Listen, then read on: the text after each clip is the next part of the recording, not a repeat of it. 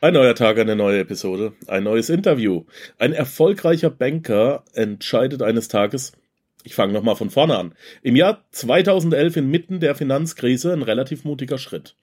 Sascha Rabe war einst Deutschlands jüngster Bankdirektor, äh, hat die Bildzeitung getitelt, und hatte bis dato einen erfolgreichen Lebenslauf hinter sich.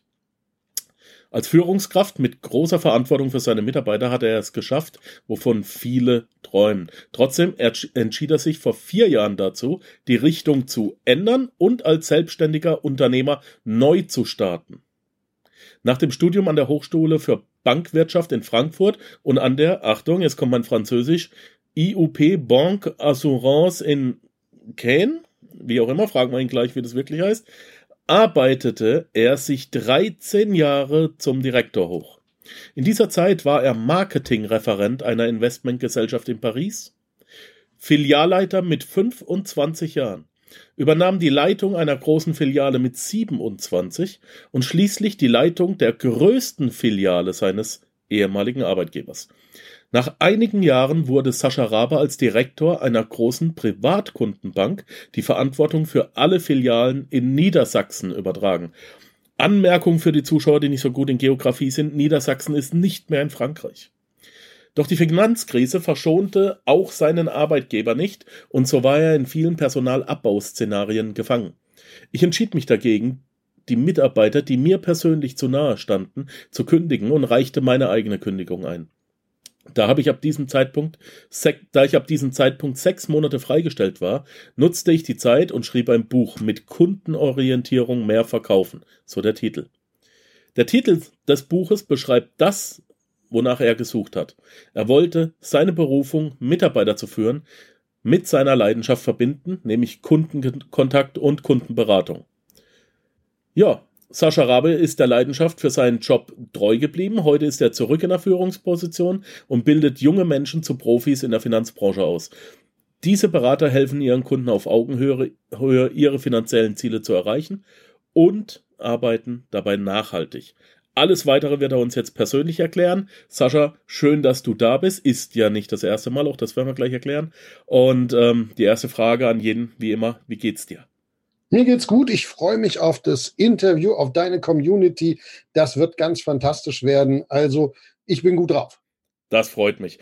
Ja, warum bist du nicht das erste Mal hier? Hört dich aber das erste Mal im Panzerknacker. Mensch, wir haben schon vor etwa vier, fünf Wochen das Interview aufgenommen und dann hat mir ein böser, böser Virus tatsächlich meinen Rechner lahmgelegt, inklusive des nicht veröffentlichten Interviews. Von daher bist du einer der bei, lass mich überlegen, du bist einer der beiden, bei denen ich jemals ein Interview das zweite Mal machen musste. Und es tut mir sehr, sehr leid.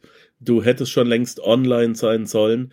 Und ich hoffe, dass äh, wir heute dennoch zum zweiten Mal einen relativ guten O-Ton reinkriegen. Das kriegen wir hin. Das kriegen wir hin. Wir, wir machen es einfach noch ein bisschen besser als beim letzten Mal. ja, wir haben uns ja schon ein bisschen aneinander gewöhnt.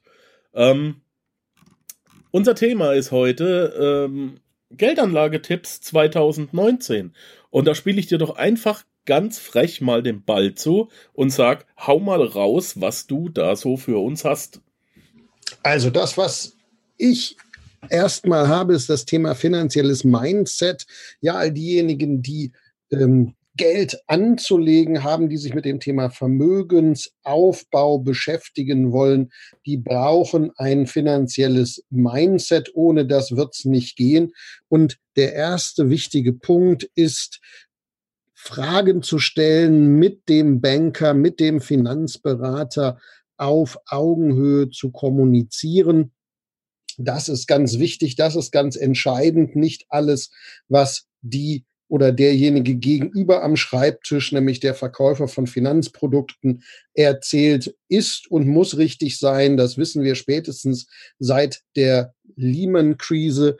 Und deswegen ist es ganz wichtig für jeden Kunden, Fragen stellen, hinterfragen, wie nachhaltig ist es und ein Satz dazu, ich glaube, das macht es ganz transparent, wenn der Berater den Namen des Produktes nicht fehlerfrei aussprechen kann, wenn der Kunde den Namen des Produktes nicht fehlerfrei aussprechen kann, dann ist es das falsche Produkt. Wir haben so komplexe Finanzprodukte zum Teil, die an Privatkunden verkauft werden. Und meine Empfehlung ist, wenn der Kunde ein Produkt vorgestellt bekommt und der Berater kann das nicht kurz, knapp, knackig und für jeden verständlich erklären, dann ist es das falsche Produkt. Ja. Du hast gerade ähm, eine Aussage gemacht. Ich, ich schreibe mir die gerade auf, weil ich finde die so toll. Ähm, der Verkäufer von F Finanzprodukten im Versus gegen den Banker.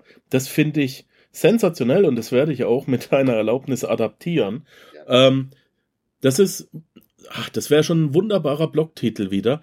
Identifiziere doch einfach mal den Menschen gegenüber. Ist es ein Verkäufer von Finanzprodukten oder ein Banker? Wenn du einen Banker hast, behalte ihn. Wenn es ein Verkäufer von Finanzprodukten ist, dann tausche ihn aus. Das ist, glaube ich, eine sehr schöne, naja, ähm, eine sehr schöne Aufteilung. Ja. Wer kennt sich denn da wirklich mit aus? Wie mache ich das dann aber jetzt, wenn ich, wenn ich herausfinden will? Ähm, außer er kann das richtig aussprechen.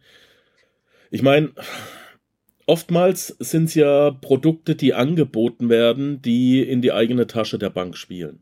Ja, also wenn ich, wenn ich mal schaue, dass, wenn ich mir die Fonds anschaue von der, von der Raiffeisen und ich sehe dann, dass die mit 30 Prozent äh, eigene Aktien im, im Fonds drin haben, ne, finde ich nicht mehr lustig. Wie finde ich denn raus, dass ich, dass ich da eine vertrauenswürdige Person gegenüber habe und die es auch drauf hat? Also erstmal ist es aus meiner Sicht ganz wichtig, dass der oder diejenige, die beraten, auch entsprechende Sachkundeprüfungen nachgewiesen haben. So, das ist schon mal ganz wichtig. Erstmal hinterfragen, was hat derjenige gemacht. Ich selber bin Bankkaufmann und habe BWL mit Schwerpunkt Bank- und Versicherungswirtschaft in zwei Ländern studiert, in Frankreich und in Deutschland. Ich glaube, das ist ein guter Nachweis, den braucht es aber gar nicht. Wir haben beispielsweise in Deutschland bestimmte ähm, Zulassungen, bestimmte Sachkundeprüfungen, die zu erfüllen sind.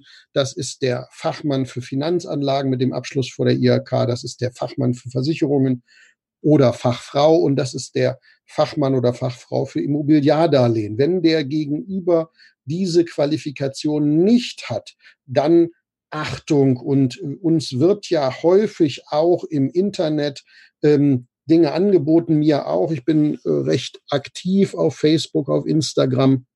Sascha Rabe, Rabe mit einem A, der Eiskunstläufer bin ich nicht, bin der andere. Und auch ich kriege regelmäßig Angebote von Investment, äh, Sparplänen, von Investment, ähm, von Investment, Börsenbriefen und so weiter und so fort, von Investment Coaching. Und die erste Frage, die ich immer stelle, ist, ganz, klingt ganz spannend, wo hast du gelernt, was hast du in der Vergangenheit bereits an, man sagt, im Investmentgeschäft, im Fondsgeschäft, was hast du an Track Record, was hat es in der Vergangenheit deinen Kunden an Mehrwert gebracht.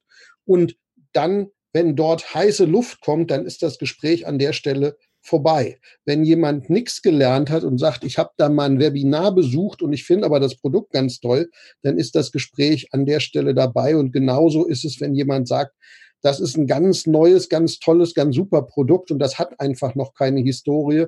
Auch an der Stelle ist das Gespräch vorbei. Na, natürlich gibt es immer wieder neue Produkte, aber die haben auch Vorgänger und auch da kann man reinschauen. Das heißt, wenn wir über zum Beispiel Investmentfonds, Investmentgesellschaften, Kapitalanlagegesellschaften spricht, und ich habe ja tatsächlich für eine eine Zeit lang gearbeitet, dann ist immer ganz wichtig zu gucken, wie erfolgreich waren die in der Vergangenheit für ihre Kunden. Das Einzige, was wir sehen können, in die Zukunft können wir noch nicht gucken. Aber wenn die Ergebnisse aus der Vergangenheit schon nicht gut waren, oder wenn es gar keine gibt, weil die Gesellschaft will sie nicht veröffentlichen, das meistens auch dann so, wenn die nicht besonders gut waren, dann bitte, bitte die Finger davon lassen. Das heißt, das sind mal so Fragen, die jeder Kunde stellen darf. A, wie war der Erfolg in der Vergangenheit? B, was hat der Berater für eine Qualifikation und was für eine Zulassung? Ich denke, das ist ganz entscheidend. Und ein dritter Punkt, der ist auch ganz wichtig. Was ist bei dem Berater an Nachhaltigkeit geplant? Bei mir ist es zum Beispiel so, ich arbeite als Berater in Finanzfragen wie in einem mittelständischen Unternehmen. Das heißt, das Unternehmen gehört mir. Jetzt im Sommer wird meine Tochter, die wird 18 Jahre alt, ins Unternehmen einsteigen und wird von mir ausgebildet in diesem Bereich. Und anschließend, wenn ich mal alt und grau bin und äh, weniger arbeite oder gar nicht mehr, dann darf meine Tochter dieses Geschäft immer unterstellt. Sie hat es bis dahin gut gelernt und hat da Leidenschaft drin, gerne weiterführen. Das heißt, für meine Kunden haben wir absolut nachhaltig sichergestellt, dass die immer einen Ansprechpartner haben. Wenn du heute eine Bank hast oder eine Gesellschaft, wo alle paar Tage der Berater wechselt, wo du keinen festen Ansprechpartner hast, dann ist das für eine vertrauensvolle Geldanlage sicher völlig ungeeignet. Das heißt, die Frage zu stellen an den Berater, wie lange ist er an dem Platz und wie lange hat er vor, künftig an dem Platz zu sein, den Kunden zu beraten, ist die dritte und aus meiner Sicht auch ganz entscheidende Frage. Hast du zum Thema ähm, ähm, Mindestvoraussetzungen des Bankberaters oder des Beraters etwas zu sagen? Gibt es irgendwie Zertifizierungen, unter denen gar nichts geht? Das ist das absolute Minimum und nach denen kann ich dann fragen. Also in Deutschland ist es der Bankkaufmann oder Kaufmann für Versicherungen in Finanzen oder der Fachmann für Finanzanlagen.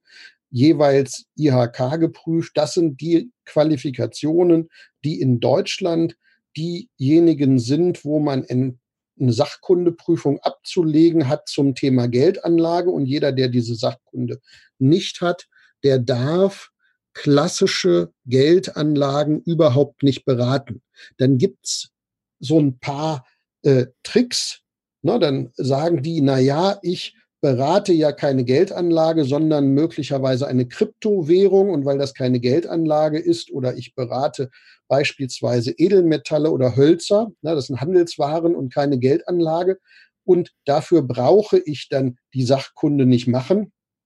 Und ähm, beziehungsweise es gibt noch einen weiteren Punkt für all diejenigen, die Finanzberatung selbstständig anbieten, die Zulassung nach Paragraph 34c eine sogenannte Zuverlässigkeitsprüfung. Das sind die Dinge, die notwendig sind.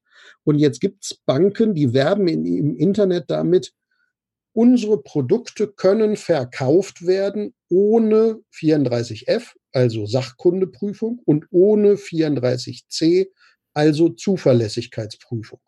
Da würde ich doch sagen, als Kunde auf jeden Fall die Finger weglassen, wenn das Menschen beraten können, die weder sachkundig sind noch zuverlässig sind. Also an der Stelle, da. Ja, vor allem, wenn, wenn, wenn schon damit geworben wird, dass man es wahrscheinlich nicht hat. Ja. ja, dass man tatsächlich Leute einstellt, die es die, es nicht hat. Also es ist ja, das ist ja schon ein Armutszeugnis an sich, ne? Also es ist ja. Hä? Das stimmt. Das stimmt. Und da ist es auch so, diese Zuverlässigkeitsprüfung, die kriegst du dann, wenn du eine saubere Schufa hast, wenn du ein sauberes Führungszeugnis hast, einen sauberen Auszug aus dem Gewerbezentralregister, also keine Firmenpleite hingelegt hast und deine Steuern regelmäßig gezahlt hast. Also ich als Kunde möchte mich nur von Beratern beraten lassen in Form von Geldanlage, wo es um Vertrauen geht, wenn die Menschen tatsächlich zuverlässig sind, das heißt, ihre eigenen Finanzen im Blick haben. Wenn die ihre eigenen Finanzen nicht im Blick haben, dann möchte ich auf gar keinen Fall von dem oder derjenigen beraten werden. Und sind wir doch mal ehrlich, der Metzger und der Bäcker, die werden häufig ähm, ähm, ja, intensiver unter die Lupe genommen als derjenige, mit dem man äh, finanziell zusammenarbeitet. Das ist sicherlich auch nicht die richtige Taktik. Gut, ähm, was, was kannst du uns ähm, für Ratschläge geben, wenn ich Vermögen aufbauen möchte? Wie gehe ich das richtig an? Also das, das Thema Vermögensaufbau, da gibt es eine Formel, die Formel für das finanzielle Glück. Diese Formel sagt aus von dem Nettoeinkommen, was derjenige hat, sollte folgende Aufteilung im Idealfall erreicht werden. 30 Prozent des Nettoeinkommens für das ganze Thema Konsum, für Kleidung, für Autos und so weiter und so fort. 30 Prozent fürs Wohnen, 30 Prozent fürs Sparen und 10 Prozent für die Absicherung existenzieller Risiken. Das sind sowohl Sachversicherung als auch die Absicherung beispielsweise für den Todesfall oder eine Arbeitskraftabsicherung. Das ist eine, das ist die Empfehlung, die Formel für das finanzielle Glück. Und wenn ich einen Kunden, einen Interessenten kennenlerne, dann frage ich immer, was hast du in den letzten Jahren, nehmen wir mal an, 20 Jahren verdient? Wenn der mir dann sagt, ich habe in den letzten 20 Jahren im Durchschnitt netto verdient 500.000 Euro oder 800.000 Euro, dann stelle ich die nächste Frage, wie viel ist noch davon da?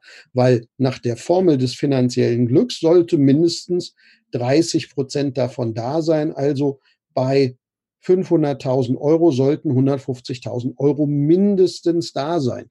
Und wenn derjenige mir dann sagt, ach, da sind noch 10.000 Euro, 20.000 Euro oder gar nichts, dann hat der, was das Thema Vermögensaufbau angeht, in der Vergangenheit nicht so viel richtig gemacht. Das und ist ganz lustig. Ich stelle nämlich auch immer die gleiche Frage und ich gebe dann zur Antwort, ich sage, ist falsch. Es ist noch alles da. Du hast es nur anderen Menschen gegeben. Und jetzt kenne ich auch dein größtes Hobby. Du gehst zehn Stunden am Tag arbeiten, damit du so viel Geld verdienst, dass du das alles anderen Menschen geben kannst. Ein unglaubliches Aha-Erlebnis immer in den Augen, ne? Ja. Absolut, absolut. Und da ist es ja, da ist es tatsächlich so, das Geld hat der Vermieter. Ja, da ist es so, jeder Mensch zahlt im Laufe seines Lebens eine Immobilie ab, manche die eigene, manche die des Vermieters. Und es geht zu Onkel Media und Tante Sarah. Ne, also da geht Konsum hin und auch da nochmal. Wer ist um, Sarah? Zara, also Kleidung oder, oder Salando. Ach so, ne, okay, Schuhe, okay, Schuhe. okay, okay. Ja, bei, ja, den, ja, bei den Frauen, bei den Frauen Zara oder Zalando, bei den Herren eher Mediamarkt oder Baumärkte oder so etwas. Und an der Stelle ist es eben halt auch, um es dann auf den Punkt zu bringen. Viele Kunden sagen ja, sparen lohnt sich nicht. Na, es gibt ja keine Zinsen mehr. Das ist natürlich Quatsch, weil jetzt nehmen wir mal das Beispiel von dem, der in den letzten 20 Jahren 500.000 Euro netto verdient hat. Ja, wenn der 150.000 Euro noch hätte, nämlich diese 30 Prozent, und die gesamten 20 Jahre lang hätte der 0 Prozent Zinsen bekommen. Könnte ja so sein. Dann geht's dem auf jeden Fall besser, auch bei 0% Zinsen als derjenige, der das ganze Geld verkonsumiert hat. Der hat auch keine Zinsen bekommen, aber die 150.000 Euro sind auch weg. Und das ist immer ganz wichtig zu wissen. Insofern, es kommt als erstes darauf an, überhaupt erstmal zu sparen und erst in zweiter äh, Linie darauf an, wie spare ich und welche Verzinsung für meine äh, für meinen Sparbeitrag erwirtschafte ich. Ne? Toi, toi, toi. Meine Kunden haben in den letzten 20 Jahren gute Verzinsung erwirtschaftet, aber selbst wenn es ein, eine Nullverzinsung gewesen wäre, sind diejenigen, die sparen, immer ganz weit vorn vor denjenigen, die gar nichts zur Seite legen. Auf jeden Fall. Ähm, auf jeden Fall, ja. Äh, die Rechnung an dich selbst, wie Robert Kiyosaki es ja nennt, die solltest du auch immer an erster Stelle des Monats zahlen und danach erst die unwichtigeren Rechnungen, wie beispielsweise Auto und Wohnen. Und wenn es dann zum Monatsende nicht reicht, dann musst du dir eben Gedanken machen, wo du noch Geld herbekommst. Ja, auch hier ein ganz klarer Hinweis mal auf die Prioritäten. Wer ist denn der wichtigste Mensch in deinem Leben? Doch wohl hoffentlich du selbst und nicht der Vermieter. Ne? Also, ganz genau. Sehr schön. Was verhindert, äh, was verhindert den Vermögensaufbau noch außer diese genannten äh, ja, Konsumfeinde? Ja, und da ist es dann auch so, du musst eine positive Einstellung zum Geld haben. Es gibt ja Menschen, die werden schon von Kind an programmiert, dass sie Geld nicht mögen. Ne? Das ist dann, äh, sagt man, Geld stinkt oder ähm, man lästert ein bisschen über diejenigen, die Geld haben. Na, in den Filmen ist immer derjenige, der Geld hat, der Bösewicht. Und an der Stelle ist es tatsächlich so, dass das unterbewusst bei manchen dazu führt, immer wenn die Geld auf dem Konto haben, dann ist es ganz schnell wieder weg. Und an der Stelle ist einfach ein Tipp, ein positiven Mindset zu dem Thema Geld, weil Geld bedeutet erstmal Sicherheit. Geld bedeutet auch ein Stück weit finanzielle Freiheit, sich die Dinge äh, ermöglichen zu können, möglicherweise zu einem späteren Zeitpunkt frei entscheiden zu können, welcher Arbeit man nachgeht, wo man der Arbeit nachgeht und in welcher Intensität man der Arbeit nachgeht. Ich habe einen Kunden, der ist knapp über 60 Jahre, der ähm, arbeitet im Schichtdienst und das macht den nicht gesünder. Dennoch ist es nicht möglich, dass der aufhört, zu arbeiten, weil der hat, bevor wir uns kennengelernt haben, bei vielen Kreditbanken immenses Geld sich aufgenommen als Kredit. Dann ist noch ganz viel Geld in die sogenannten Restkredit oder Restschuld oder äh, Ratenschutzversicherungen geflossen. Übrigens an der Stelle mal ein Tipp an die Zuhörer. Restkreditversicherungen, Ratenschutzversicherungen bei Kreditbanken bedeuten in der Regel zwischen 50 und 70 Prozent Provision für die Bank, die das verkauft, von der Prämie. Das heißt, das kann gar nicht mehrwertig sein für den Kunden und dieses Geld ist da auch noch reingeflossen. Das heißt, derjenige hat so viel Kredit, dass er gar nicht aufhören kann zu arbeiten, gar nicht in Teilzeit gehen kann, gar nicht in Vorruhestand gehen kann oder ein Stück weit auf Schichtarbeit zu verzichten in seinem Alter, weil er so hohe Kredite abzubezahlen hat. Und wenn du guckst, wo ist das Geld, dann ist das weg. Dann ist das in Versandhandel geflossen, in Restkreditversicherungen und, und, und. Aber der Konsum, der da gelaufen ist, der Kon das Konsumgut ist schon lange weg der Kredit aber bleibt. Und deswegen ist es so wichtig, eine positive Einschätzung zum Thema Geld zu haben, Geld zu sparen und es dann auch zu behalten. Na, nur sparen hilft nichts, wenn man dann anschließend das bisschen wieder ausgibt, sondern sparen und das Gesparte dann auch zu behalten. Das sind ganz entscheidende Punkte, damit es den Zuhörern nicht so geht, wie diesem einen Kunden, der kein schönes, schönes Leben führt. Ich glaube nicht, dass dieser eine Kunde ähm, die Ausnahme ist. Ich selber habe ja auch gerade in dieser Abwärtsspirale gesteckt, bis ich dann irgendwann mal mit der Hand auf den Tisch gehauen habe und habe gesagt, Mensch, was mache ich hier eigentlich falsch? Irgendwo können es nicht immer nur die anderen sein, ja. Aber boah, Mensch, Sascha, so, so leid es mir tut, aber irgendwo kannst du halt auch immer nur diejenigen missionieren, die, ähm, die auch bereit sind, deinen Glauben anzunehmen. Wenn es nicht, wann werde ich abnehmen? Nach dem ersten Herzinfarkt? Wann äh, höre ich auf mit dem Rauchen, wenn mir der linke Lungenflügel fehlt? Wann haust du endlich auf den Tisch, wenn es weh genug tut? Wir Menschen brauchen, glaube ich, den Schmerz, um, um, um irgendwas zu ändern. Äh, anscheinend tut es ihm noch nicht weh genug oder ja, keine Ahnung. Ja, und da kommt es auch wieder auf den Berater an. Ich sag mal, es gibt ja diejenigen, die jetzt gerade die Ausbildung starten, im Sommer jetzt wieder ein neues Ausbildungsjahrgang. Und was passiert denn als erst sie öffnen ein Konto? Die Bank gibt ein Dispo-Limit und dann gibt's äh, Handys auf Kredit, gibt's Spielekonsolen auf Kredit. Da braucht's nur ein angestelltes Verhältnis, einen Ausbildungsvertrag und dann gibt's das Geld für die Spielekonsole, den Fernseher oder ähnliches auf Kredit und diejenigen sind in einer Spirale drin. Das äh, geht Stück für Stück weiter. Ja, da ist es so, dass die Kunden dann regelmäßig Angebote bekommen, den Kredit aufzustocken. Die bekommen Angebote, neue Kredite äh, dazuzunehmen und so weiter und so fort. Und die anderen, und das ist meine Empfehlung, die haben einen Berater, der schon ganz zu Beginn anfängt, zum Beispiel vermögenswirksame Leistungen zu sparen, der schon mal anfängt, erste Sparverträge mit dem oder derjenigen auszubilden, zu machen auf kleinem Niveau. Diejenigen sparen an, freuen sich. Das heißt, wenn du heute jung bist, dann hast du immer die Chance, in die eine oder in die andere Richtung zu gehen. Und da ist meine Empfehlung, mit dem Thema Sparen und Vermögensaufbau kannst du gar nicht früh genug starten. Bei uns hier in der Schweiz ist nach 2008 ein neues Gesetz rausgekommen. Deswegen musste ich gerade kurz ein bisschen schauen, was du eigentlich meinst.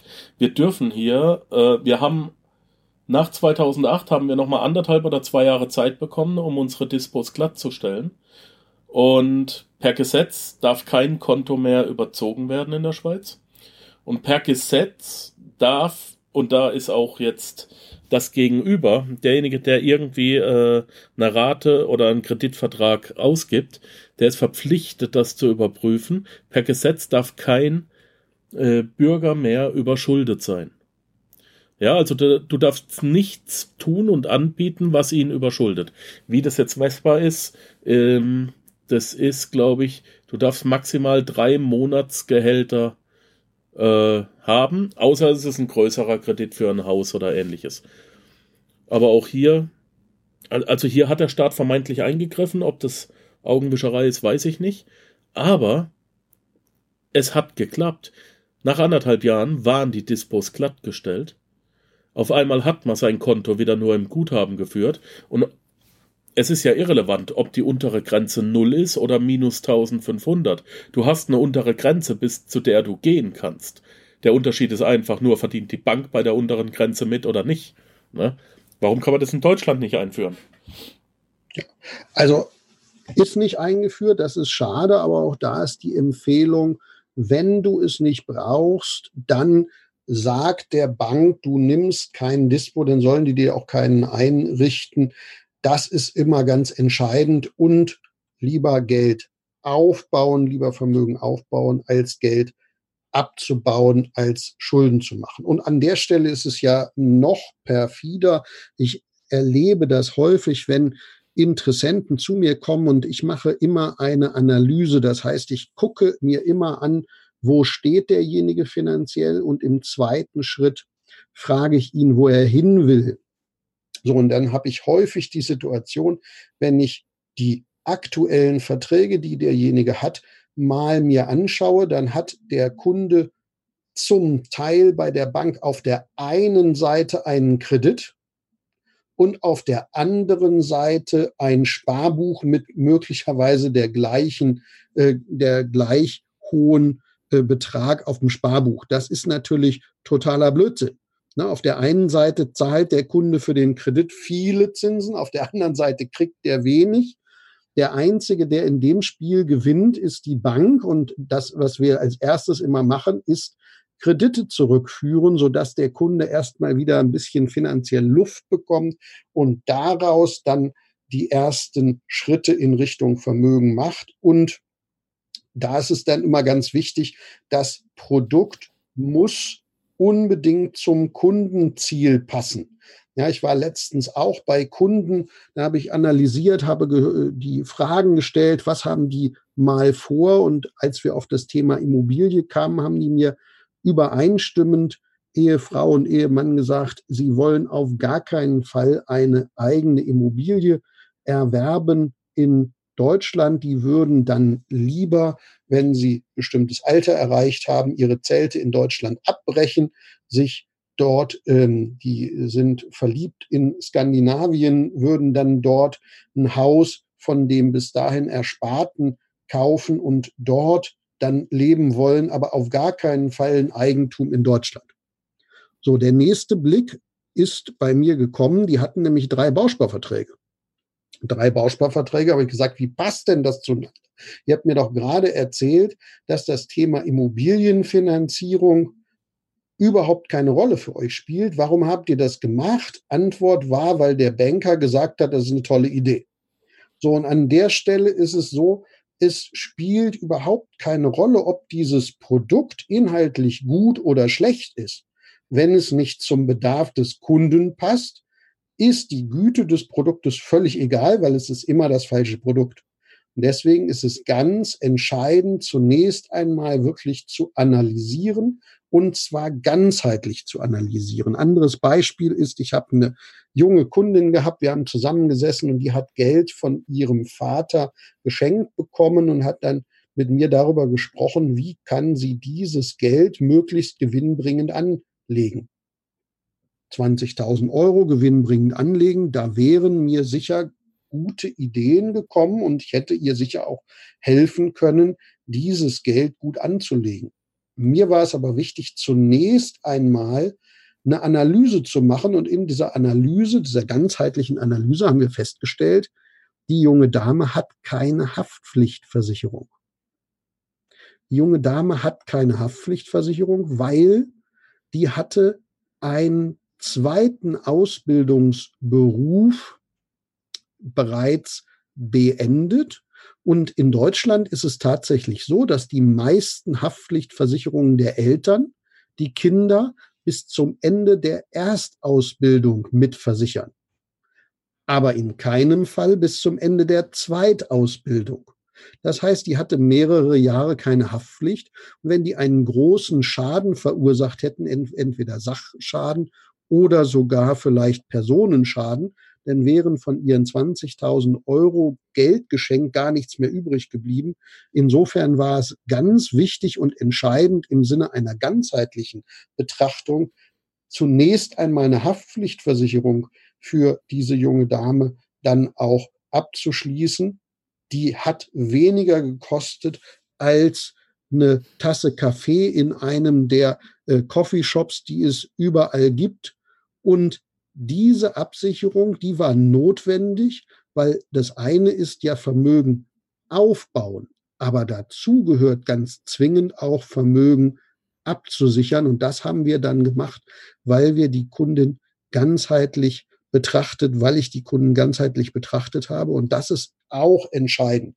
Das heißt, nicht an einzelnen Produkten rumdoktern, sondern den Kunden in Gänze sehen und ganzheitlich betrachten. Das ist entscheidend an dieser Stelle. Ja, das setzt aber doch dann auch voraus, dass ich jemanden habe, der sich mit allem auskennt, was ich brauche.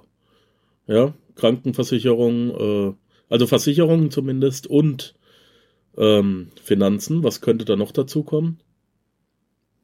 Das ist ganz sicher so. Also alle biometrischen Risiken, da gehört natürlich das Thema Kranken dazu, aber auch beispielsweise das Thema Berufsunfähigkeitsabsicherung und auch der Sachversicherungsbereich und auch der Geldanlagebereich. Und da ist es so, entweder du hast jemanden wie mich, der nachweislich beides intensivst gelernt und studiert hat, dann funktioniert das.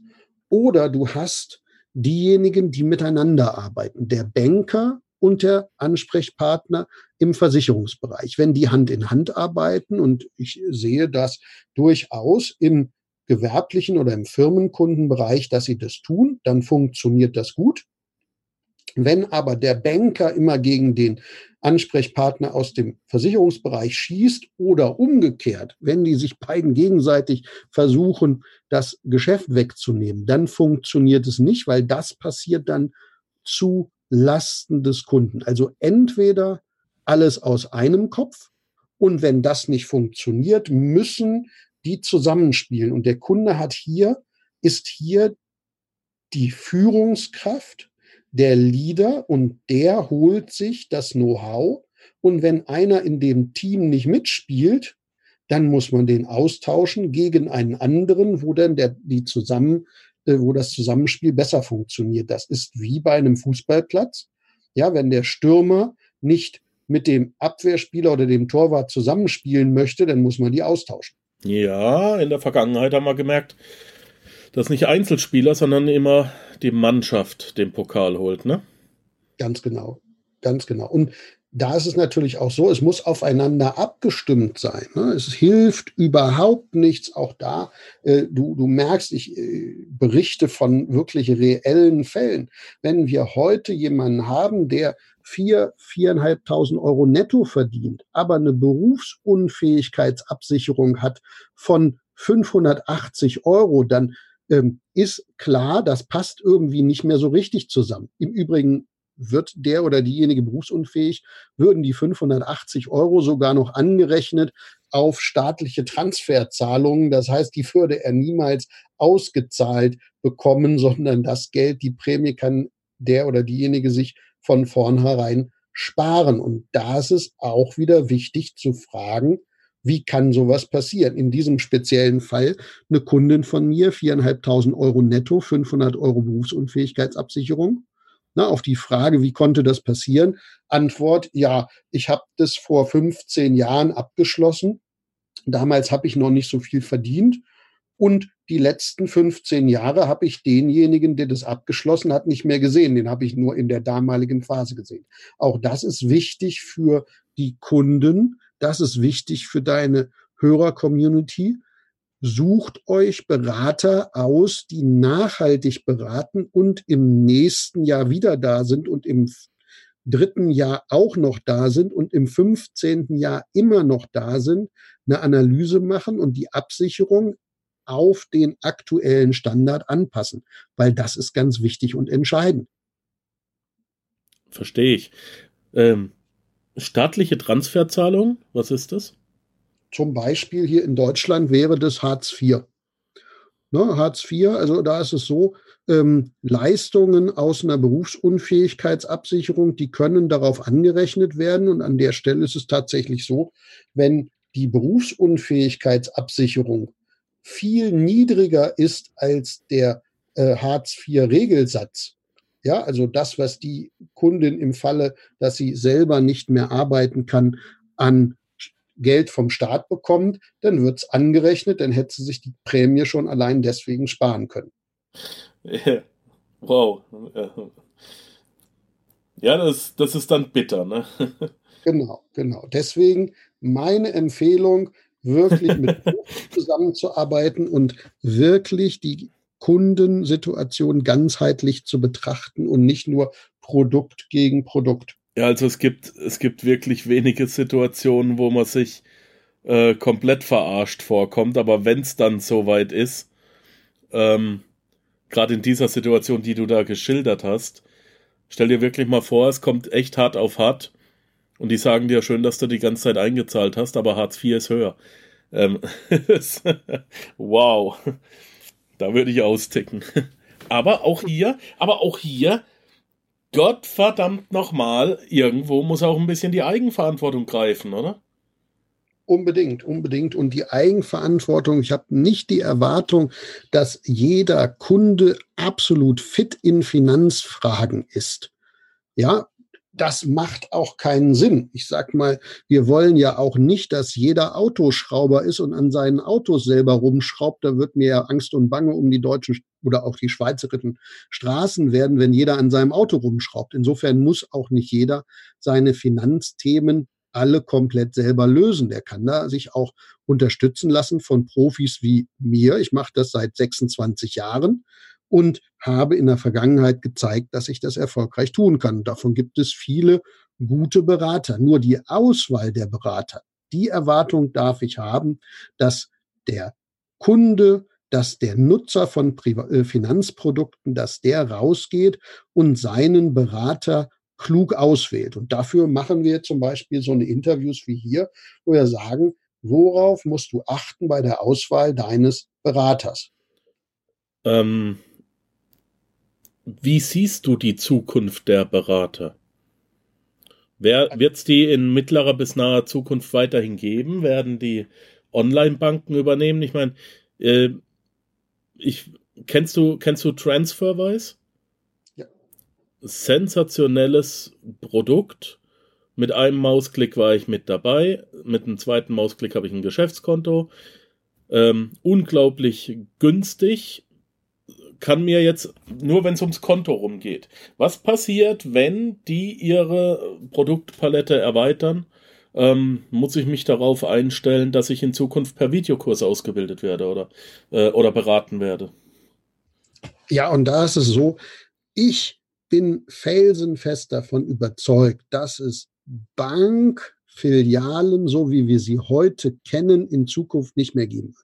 Mhm. Na, vielleicht kannst du dich auch zurück in Sinn 20 Jahre. Das wird in der Schweiz genauso gewesen sein wie in Deutschland. Da war ich noch nicht in der Schweiz. Ich bin ja Deutscher. okay. Ich habe ja an der deutschen Sparkasse mal Bankkaufmann gelernt. Aber da war es vor 20 Jahren. In jeder kleinen Gemeinde, in jedem Dorf gab es eine Post. Ja, ja. Post. Ähm, denn da gab es ein Postamt, vier Wände und ein Dach, drei Schalter. Hier in der Schweiz ist es noch so. und äh, ja, das gab es dort. Und äh, heute findet Post in einer kleinen Ecke in einem Kiosk statt. Na, Postämter gibt es fast nicht mehr und ich gehe davon aus, bei Bankfilialen wird das ganz genauso sein. Bankfilialen, so wie wir sie heute noch kennen, teilweise in den Dörfern, auf den, in den Gemeinden, in den Ortschaften, die wird es so nicht mehr geben. Es wird Niederlassungen geben in den Städten, aber Bankfiliale, so wie wir sie kennen, und Berater in den Bankfilialen, die wird es nicht geben. Und das ist auch völlig in Ordnung, weil die Bankfilialen in den letzten 20 Jahren zu reinen Produktabverkaufsfilialen ähm, geworden sind, mit wenig Vertrauen zum Kunden. Wir haben die Volks- und Raiffeisenbanken, die P&R-Container als Altersvorsorge verkauft haben.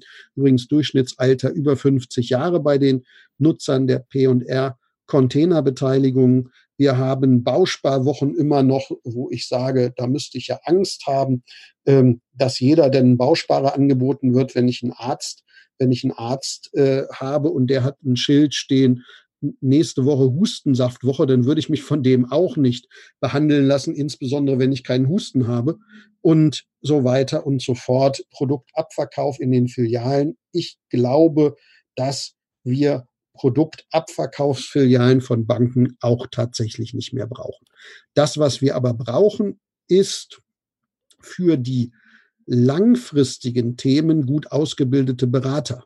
Na, für die kurzfristigen Themen vielleicht nicht. Nehmen wir mal, mal ein Beispiel. Ja, wenn heute jemand einen Kfz-Vertrag macht, dann ist der in der Regel nach einem Jahr spätestens wieder raus aus diesem Vertrag. Das heißt, wenn der heute einen Fehler gemacht hat, dann kann er diesen Fehler nach einem Jahr wieder korrigieren. Wenn aber heute jemand eine Immobilienfinanzierung sucht und sich darauf beraten lässt, dann ist diese Immobilienfinanzierung häufig die größte Investition, die die Familie in ihrem Leben gemacht hat und die dauert dann auch mal 20, 30 oder 40 Jahre.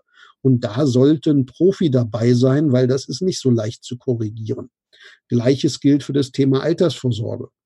Wir haben ja häufig eine Situation, dass Altersvorsorge 20, 30 Jahre in der Ansparphase sind und dann ist es aber noch nicht vorbei.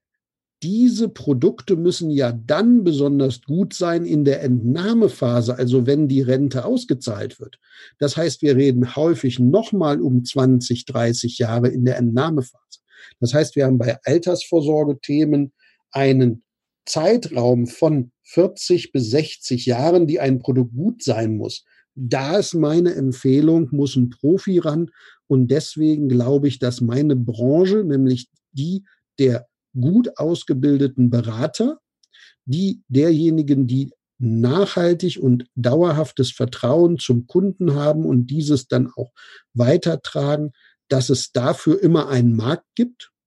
Aber wofür es keinen Markt mehr geben wird, sind diese Abverkaufsstellen von Banken oder auch Versicherungsbüros, wo die Kunden reinlaufen und erstmal immer das Produkt der Woche bekommen. Die wird es in Zukunft nicht mehr geben, die braucht es aber auch tatsächlich nicht.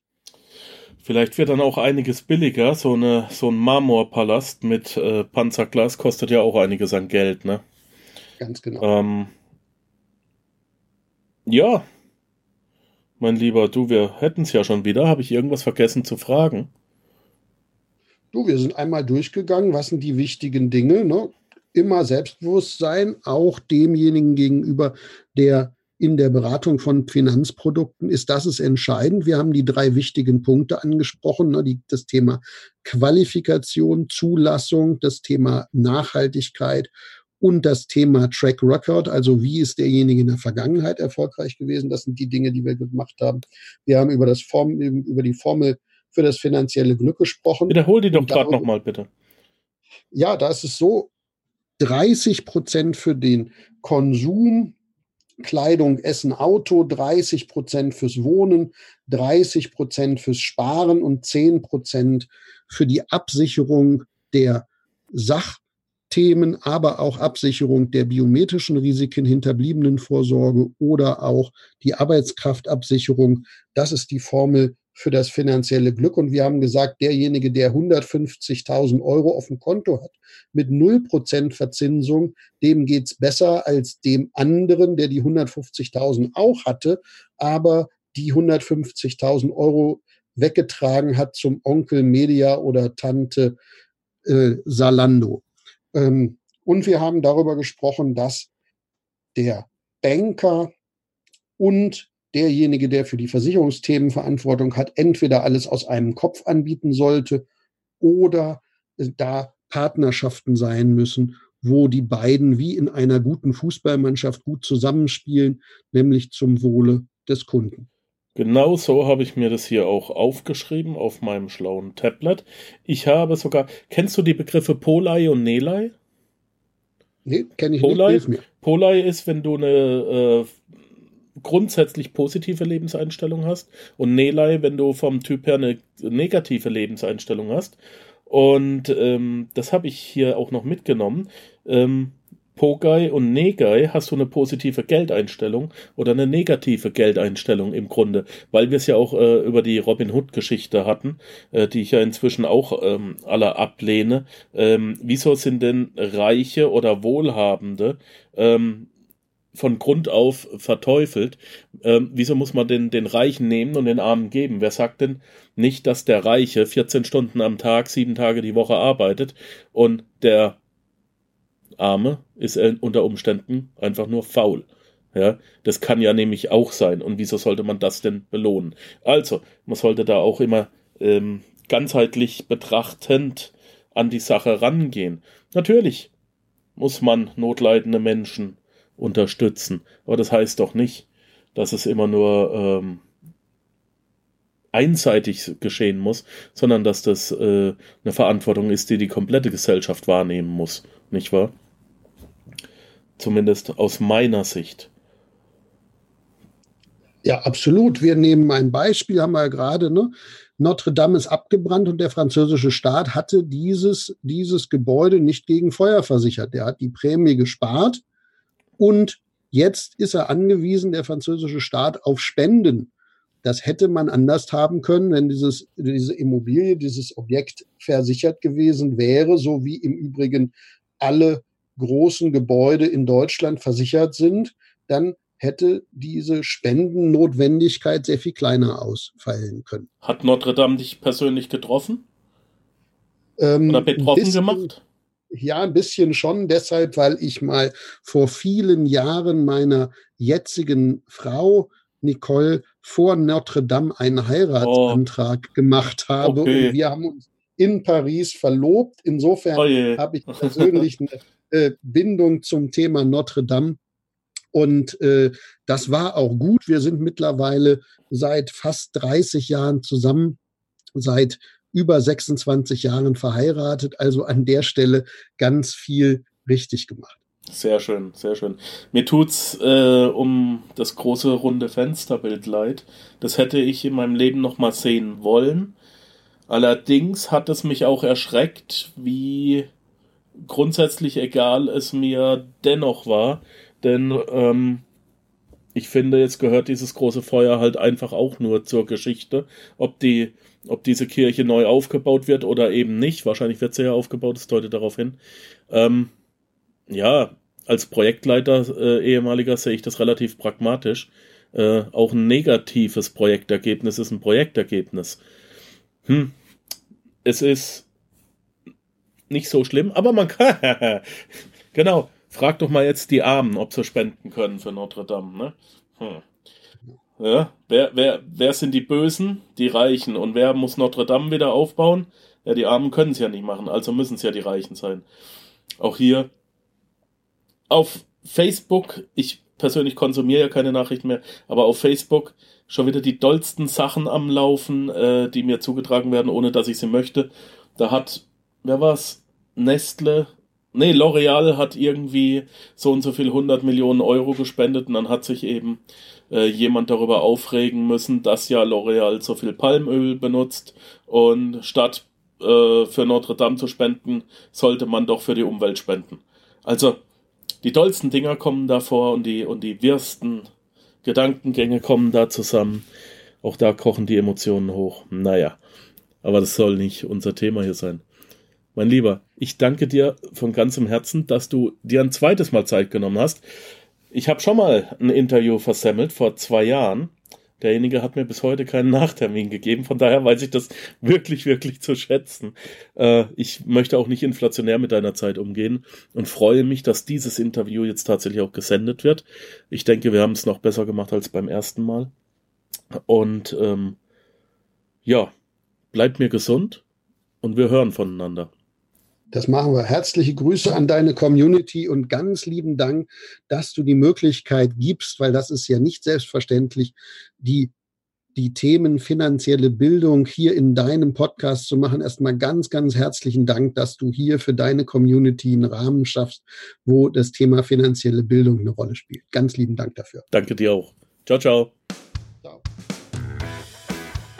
Wenn dir der heutige Input gefallen hat, dann freue ich mich, wenn du diese Episode jetzt auf Facebook mit deinen Freunden teilst. Vergiss bitte auch nicht, das Archiv auf meiner Webseite unter www.panzerknackerpodcast.com nach älteren Episoden zu checken. Dies ist eine Markus Habermehl Produktion. Bitte besuche mich auch nächste Woche wieder für eine weitere Folge vom Panzerknacker Podcast.